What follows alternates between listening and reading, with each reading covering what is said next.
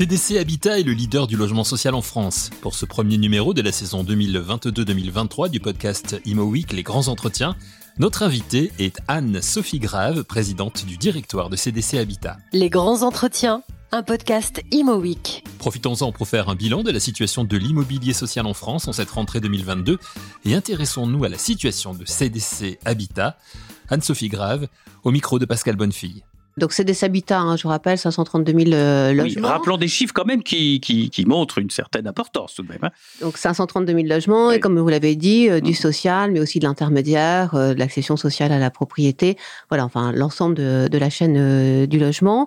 Donc ben, nous, l'année 2022, en fait, se présente encore avec une, une, activité soutenue puisque nous allons mettre en chantier de l'ordre de 24 000 logements sur l'année 2022. Si je compare à 2019, parce que souvent oui. on compare à l'année avant Covid, oui, c'est quand même euh, plus 18%. Donc, euh, ce qui montre qu'on reste sur euh, voilà, un, un, trend très soutenu. Vous êtes un tout petit peu une exception, soit dit en passant, dans un secteur qui est un petit peu moins vif en ce moment. Oui, alors avec les, les, difficultés sur lesquelles on, on, va revenir, et juste pour terminer sur euh, les chiffres, on va livrer euh, de l'ordre de 22 000 logements, donc là, euh, des livraisons qui sont vraiment aussi en croissance très, très, fort. très, forte. Alors effectivement, oui, aujourd'hui, on rencontre des difficultés, difficultés liées bon, à la, à, la, crise de l'énergie, mais surtout matières aux matières premières, donc l'approvisionnement en matériaux sur, sur les chantiers. Est-ce qu'il y a une conséquence directe sur les prix? J'imagine. Alors oui, deux conséquences en fait. Hein. Il y a une conséquence sur les délais de chantier. Si, on, on, prend du retard sur euh, mmh. certaines livraisons. Mmh. Et puis, euh, j'irai malheureusement aussi des conséquences sur, euh, sur les prix. Donc aujourd'hui, euh, comment ça se passe Oui, comment résout-on ce sujet? Parce que c'est très concrètement, si vous voulez. Donc on est sollicité euh, soit par des promoteurs quand on achète en VFA, mmh. soit par des entreprises quand on est nous-mêmes maître, maître d'ouvrage. Donc nous, nous avons pris une position extrêmement pragmatique, considérant qu'il fallait raisonner opération par opération chantier par chantier, programme par programme, parce que les états d'avancement ne sont pas les mêmes, euh, les, les, les, corps d'État qui nous sollicitent ne sont pas forcément les mêmes. Donc en fait, on demande, gérer des, des, justifications très précises sur. Euh, Donc il n'y a pas de grille, si j'ose dire, d'augmentation ou de pas augmentation. C'est au coup par coup, c'est selon les immeubles. Euh, exactement. C'est en fait de, de, justifier, de justifier bah, les difficultés d'approvisionnement, mmh. de justifier le fait que, bah, voilà, oui, le ciment, il a pris temps. Euh, le les, ciment, ça a vraiment pris temps, oui. Les, les ouvrages en métallerie oui, euh, oui. Ont, ont, pris temps. Mm. Euh, voilà. Et donc, ça se passe très bien, en fait, parce que du coup, on est en transparence totale. Et donc, nous, notre objectif, bien sûr, c'est de pouvoir continuer les chantiers. Bien sûr, c'est de pouvoir aussi démarrer les chantiers. Et donc, aujourd'hui, on est, si je vous donne des ordres de grandeur, voilà, on, on, est sur des variations de prix de l'ordre de 5 à 7 euh, et, et malheureusement, c'est évidemment une moyenne. C'est une moyenne, c'est une moyenne, euh, puisque ça dépend aussi, voilà, enfin, quand les marchés ont été signés, euh, voilà, il y a beaucoup de facteurs qui rentrent en ligne de compte. C'est pour ça qu'on a pris cette position. Mais donc, vous continuez à vouloir construire plus que jamais, si j'ose dire? Ah bah plus plus plus voilà. que jamais, plus que voilà. jamais, parce que effectivement les, les, les besoins sont, sont là hein, mmh. et en l'occurrence ils n'ont ils n'ont pas faibli. Non. Alors c'est vrai qu'aujourd'hui, euh, le contexte est, est, assez différent parce qu'il faut prendre en compte les, les conséquences de la loi climat, mmh. cet objectif de diminution de moitié du rythme d'artificialisation des sols en 10 ans. Ça fait beaucoup de choses en même temps, non Vous trouvez pas? Voilà, et, et, et, donc c'est pour ça qu'on a pris, euh, nous, dès 2021, mais ça se traduit beaucoup en 2022, ouais. une inflexion euh, assez significative sur nos modes de production. C'est-à-dire maintenant, on remonte bien davantage sur euh, l'amont de la chaîne de production, en se positionnant en fait sur des fonciers à recycler, sur des bâtiments à recycler. Alors, c'est des opérations sur lesquelles donc on va être amené à faire du portage foncier, des opérations plus complexes à sortir, oui plus longue. Un peu plus cher aussi, peut-être. Et voilà, euh, et malheureusement aussi euh, oui. souvent, euh, souvent plus cher. Mmh. Et donc, pour cela, nous avons aussi euh, été chercher des, des investisseurs euh, pour nous accompagner dans cette, euh, dans cette démarche. Donc, on a créé un fonds qui s'appelle Abinitio, oui. qui nous, ça nous a permis de lever 250 millions d'euros auprès d'investisseurs institutionnels. Enfin, voilà, nos, nos classiques. Les, nos, nos les grands qu'on connaît Nos partenaires, ouais. j'irais, classiques. Ouais. Et donc, qui viennent nous accompagner, en fait, sur ce portage foncier. Alors, c'est des opérations qu'on fait en copromotion aussi avec des, promoteurs, mais nous, on leur apporte cette solution de portage qui n'ont pas toujours effectivement la, capacité de, pouvoir faire, et toujours dans notre, notre, objectif de produire des quartiers mixtes, équilibrés, donc avec effectivement du social, de l'intermédiaire, de l'accession privée aussi que fera le, promoteur, mais aussi de l'activité, des commerces. Voilà, c'est des, opérations. je peux donner un exemple? Est-ce qu'on a une, une, belle opération à, à Lambersart, près de Lille, où c'est une briqueterie, euh, donc une briqueterie qui va être euh, reconvertie, un foncier reconverti. Ça va permettre de sortir. Donc là, c'est euh, de l'industriel qui devient du logement. Voilà, tout à fait. Ça va permettre de sortir de l'ordre de 600 logements, 200 logements locatifs sociaux, de l'intermédiaire, des logements privés. Ce que vous aimez bien, c'est le genre d'opération que vous aimez bien, parce que là, il y a de la mixité, il y a, voilà, des, des commerces, de l'activité. voilà, je pense que c'est un, un, très bel exemple de ce qu'on peut faire aujourd'hui, même si c'est effectivement plus long, plus compliqué. Et, et, donc, on a lancé ça, si vous voulez, en, en fait, on a closé ce fonds là en début d'année. Et, et aujourd'hui, ça, ça, ça, marche très bien. C'est-à-dire que nos partenaires euh, promoteurs ont bien compris aussi que, effectivement, on pouvait les accompagner euh, sur, euh, sur ces sujets. Mm. les collectivités, voilà, qui peuvent avoir des fonciers à reconvertir, mais on est sur des opérations assez longues. Hein. Souvent, ça peut demander aussi une modification de PLU, c'est-à-dire on y va à risque sur ces opérations. Hein, il n'y a pas de conditions suspensives de permis. Par exemple, Lambersart, euh, ça a pris combien de temps pour nous donner une idée à peu près sur une opération de ce type-là Lambersart, euh, bah, vous, avez d'abord, hein. ah, vous avez d'abord l'amont. Hein. Voilà. L'amont, et euh, oh, c'est des opérations qui, qui sont sur une durée, on va dire, de de 4-5 ans. Ah oui, c'est ça, au moins quand même. Hein. Au, moins, au, moins, au, moins, Mais nous, si vous voulez, notre conviction, c'est que quand même demain, pour faire la ville de demain, euh, il faut être présent sur ces sujets-là. CDC Habitat qui se positionne comme un opérateur global pour un habitat d'intérêt public et qui est donc concerné par la sobriété énergétique qui incombe aujourd'hui au bâtiment. Comment les nouvelles règles sont-elles mises en place sur le parc de CDC Habitat? Les classements du diagnostic de performance énergétique en F et G concernent combien de logements aujourd'hui chez CDC Habitat? Anne-Sophie Grave. Alors, peu, en fait, puisque... Euh, je me doutais de la réponse. Chez CDC Habitat, en fait, nous avons mené depuis de nombreuses années, en fait, des réhabilitations thermiques, qui fait qu'aujourd'hui, nous n'avons plus que 1% euh, ah de notre parc en F et G, et donc euh, ces 1% restants vont être traités sans problème d'ici 2025. Donc on s'attaque plutôt aujourd'hui au, au patrimoine qui est situé en étiquette Même si c'est pour l'horizon 2034. Aujourd'hui, c'est notre objectif. Nous avons 9% de patrimoine en E, ce qui n'est pas considérable euh, non plus. Et donc, on pourra traiter effectivement sans, difficulté bien avant ces, échéances. Euh, mais voilà, l'objectif étant effectivement de, prendre de l'avance sur, euh, sur ces sujets-là. Alors, et, j'ajouterais que, en fait, la moyenne énergétique de notre parc aujourd'hui se situe en C, pour être précise, 137 kWh d'énergie primaire par mètre carré par, par an. Il y a un calcul. Donc, donc, quand même plutôt voilà, un très bon positionnement de, de, notre parc. Mais on voit à quel point aujourd'hui c'est important d'avoir fait ces réhabilitations thermiques, parce que je rappellerai, si vous voulez, que quand on prend un, un logement qui est en étiquette F et G, qu'on le ramène euh, en étiquette C, par exemple, eh bien, on permet de faire une économie en termes de charge énergie de l'ordre de 20 à 30% en termes de consommation.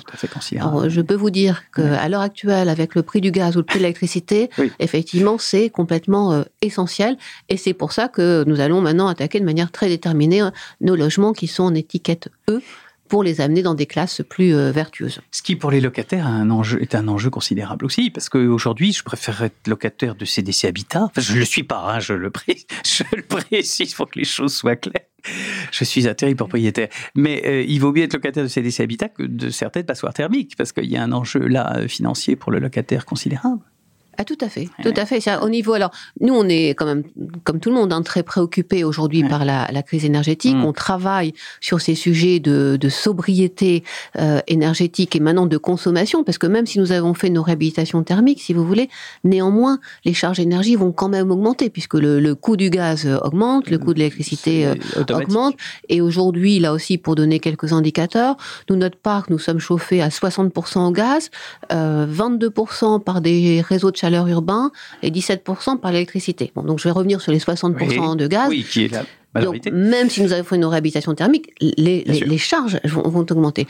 Donc nous, nous avons pris la, la décision effectivement euh, d'accompagner très tôt nos locataires sur ce sujet-là. On a fait de la communication dès le mois de mai-juin pour voir comment on allait lisser les charges, parce que si vous voulez, sinon on va avoir les régularisations de charges au printemps prochain qui seront, seront juste ca catastrophiques. Bien Donc sûr. en fait, on a pris la décision de lisser euh, cette, cette augmentation en communiquant dès à présent euh, auprès, de, auprès de nos locataires. Nous allons aussi les, les accompagner en repérant effectivement ceux qui peuvent vraiment se, se trouver en situation de précarité énergétique. Mmh. On va s'inscrire dans un dispositif, vous savez, comme EcoWatt, qui oui. va nous donner la météo 4-5 jours avant euh, sur attention, risque de coupure, Bien etc.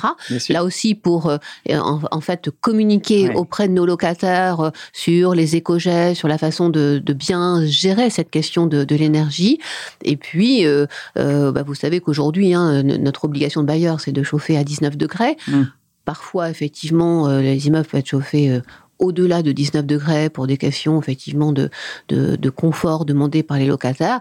Bon là, il est clair qu'effectivement cet hiver, nous nous limiterons à, à, 19, à 19. De, à 19 degrés. Et puis on, on, avait expérimenté aussi en 2020-21 euh, l'effacement électrique, c'est-à-dire qu'on avait proposé à des locataires habitant dans des logements intégralement chauffés euh, à l'électricité euh, de, de rentrer dans ce dispositif. C'est-à-dire que vous avez un petit boîtier chez, chez vous et lorsqu'il y a une tension forte sur le réseau électrique, c'est-à-dire quand tout le monde rentre chez soi oui, entre, entre 18h et 20h, euh, heure de pointe, mmh. eh bien ces locataires-là acceptent que, par exemple, quelques radiateurs dans leur logement ah oui. soient coupés. Déconnectés. Enfin, voilà. Donc en fait, c'est des coupures de 10 minutes. Donc ce qui effectivement n'est pas très pénalisant d'un point mmh. de vue du confort, et ça permet de faire une économie de l'ordre quand même de 13% en termes de, de, consommation. Donc quand on a fait cette expérimentation, pour tout vous dire, en 2020-2021, oui, vous ne saviez on, pas encore que... On ne savait pas encore, oui. et ça n'a pas eu un si grand succès de, que oui. cela auprès de nos locataires, faut bien dire.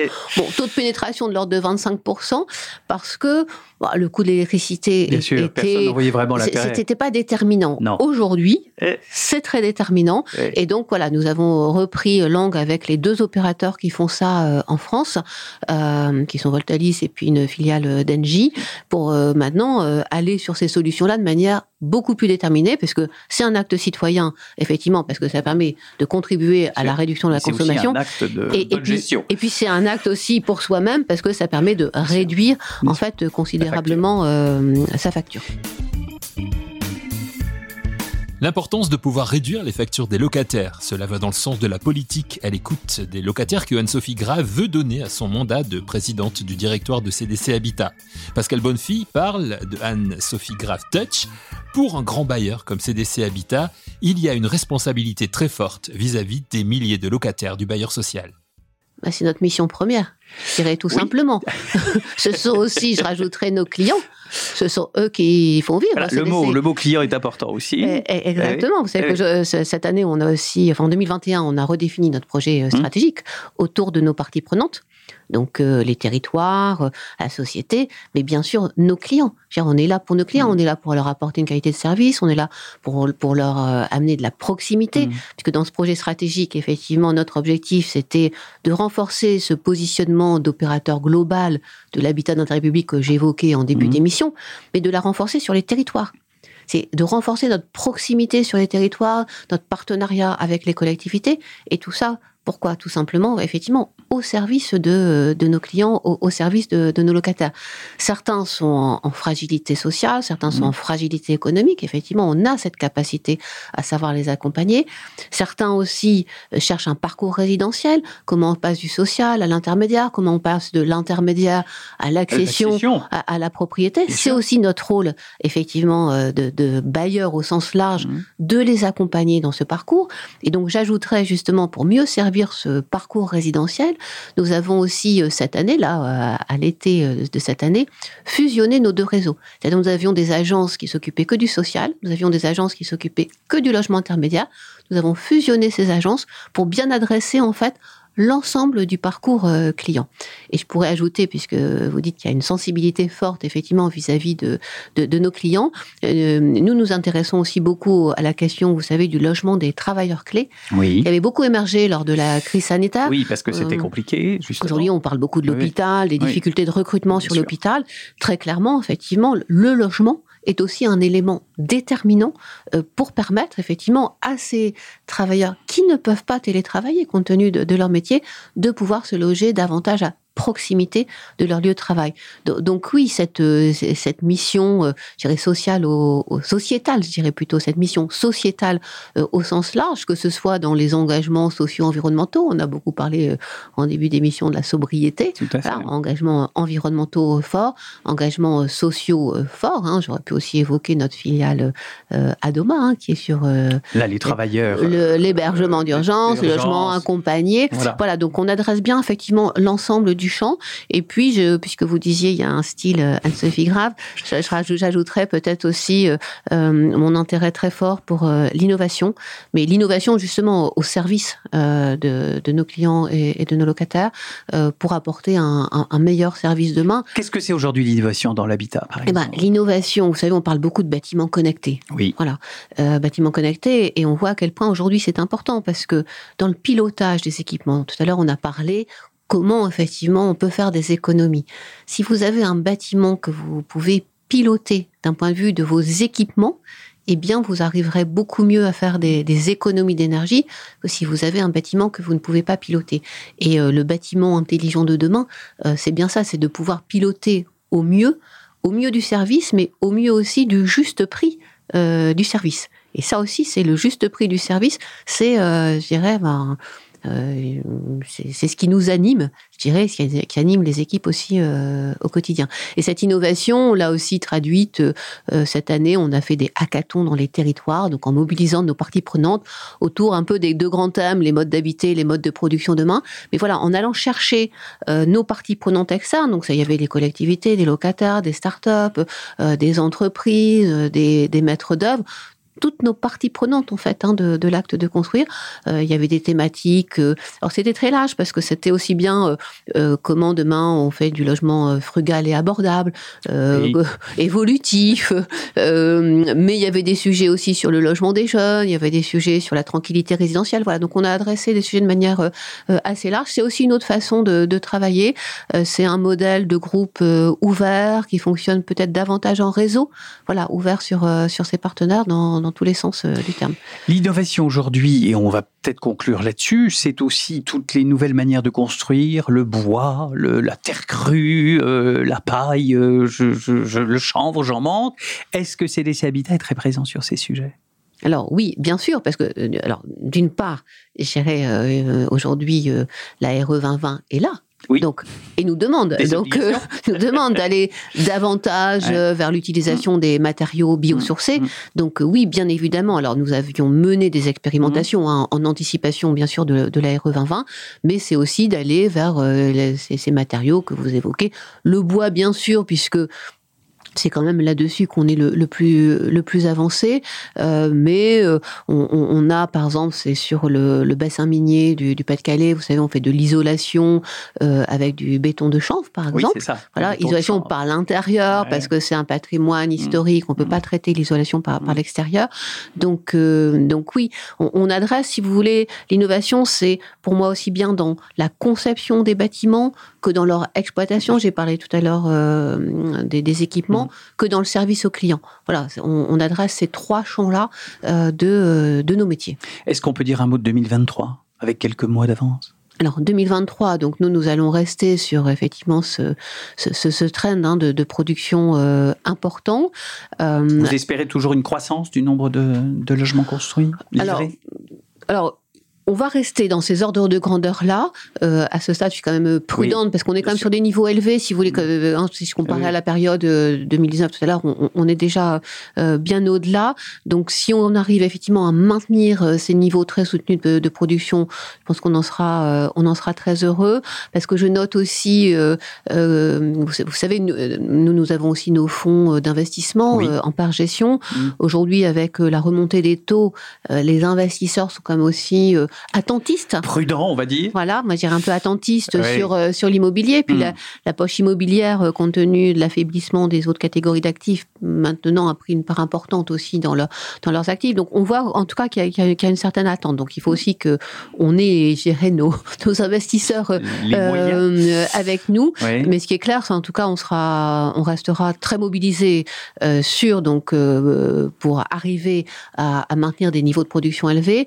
Euh, très honnêtement, euh, j'ai pas recité tout à l'heure, on avait lancé en 2021, vous savez, un deuxième plan de relance sur le logement locatif social, mais bon, chaque fois pour faire plutôt de la diversification. Et on était allé sur ce que j'ai évoqué, sur la diversification, sur le fait de euh, d'aller sur euh, sur du foncier à mmh. recycler. Mmh. Aujourd'hui, si vous voulez, si je regarde ce pipe de ce deuxième plan de relance, oui. euh, ça nous a amené, on est de l'ordre de 28 000 logements réalisables donc à des, à des stades très divers. j'imagine. J'ai dit tout à l'heure que c'était des process plus longs. Mais si vous voulez, pour une démarche lancée, on va dire euh, au printemps 2021, euh, je dirais une grosse année après, à être à 28 000 logements euh, identifiés, réalisables, pas tous sécurisés encore, hein, euh, mais, mais, bon, ça, ça, montre, si vous voulez, que, que, le, que le trend est quand même très, très soutenu et très positif. Donc nous, nous restons confiants réaliste, voilà. Et puis, euh, et puis avec effectivement ce gros challenge euh, de l'énergie, nous nous allons accélérer notre plan stratégique énergétique. Vous avez dit tout à l'heure, on est très en avance, mais on pense quand même qu'on peut l'accélérer, notamment sur, on va intensifier le recours aux énergies renouvelables, puisque je vous dis, on est quand même majoritairement chauffé euh, au gaz, mmh. donc sur le l'autoconsommation, sur le photovoltaïque, par exemple. Enfin, voilà, un exemple parmi d'autres. Le raccordement des réseaux de chauffage urbain vertueux. Voilà, donc on a un gros plan en fait euh, d'accélération euh, de nos plans stratégiques énergétiques. Et puis nous avons aussi travaillé, vous savez, sur euh, les enjeux d'adaptation de notre patrimoine au changement climatique. Et donc nous avons défini une, parce que cet été effectivement on avait vécu des gros épisodes hein, mmh. de, de, sécheresse, sécheresse. Euh, de feu, feu de mmh. forêt, et en fait on avait lancé là aussi hein, depuis plusieurs mois une démarche euh, qu'on a appelée des diagnostics de performance résilience. C'est de voir de quelle façon en fait nos bâtiments sont résilients lorsqu'il y a des événements climatiques majeurs. Alors, ça peut être des, des, grosses tempêtes, des inondations, et puis bon ce qu'on a connu euh, cet été. Et donc on va commencer là aussi, on va être en avance. Si vous voulez, nous on va commencer à traiter là dès la l'année 2023, vous m'interrogez sur 2023, oui. euh, le patrimoine identifié comme étant euh, le plus fragile d'un point de vue de ces événements climatiques euh, majeurs. Euh, dans les diagnostics qu'on a pu faire, c'est un budget de l'ordre de 4000 euros au logement on va rajouter dans nos réhabilitations pour traiter aussi euh, ces points de fragilité potentielle du patrimoine. Bien évidemment, c'est dans les zones les plus exposées hein, à, à, ces, à ces événements climatiques majeurs. Événement climatique majeur qui désormais dicte aussi la façon dont nos bâtiments sont construits ou rénovés. Merci à Anne-Sophie Grave, présidente du directoire de CDC Habitat, d'avoir ouvert la saison 2022-2023 des podcasts Imo Week. Merci à Pascal Bonnefille, directeur de la publication de Imo Week, pour cette interview. Et merci à vous d'avoir écouté cette émission. Rendez-vous la semaine prochaine pour un nouvel épisode de Les grands entretiens, un podcast Imo Week.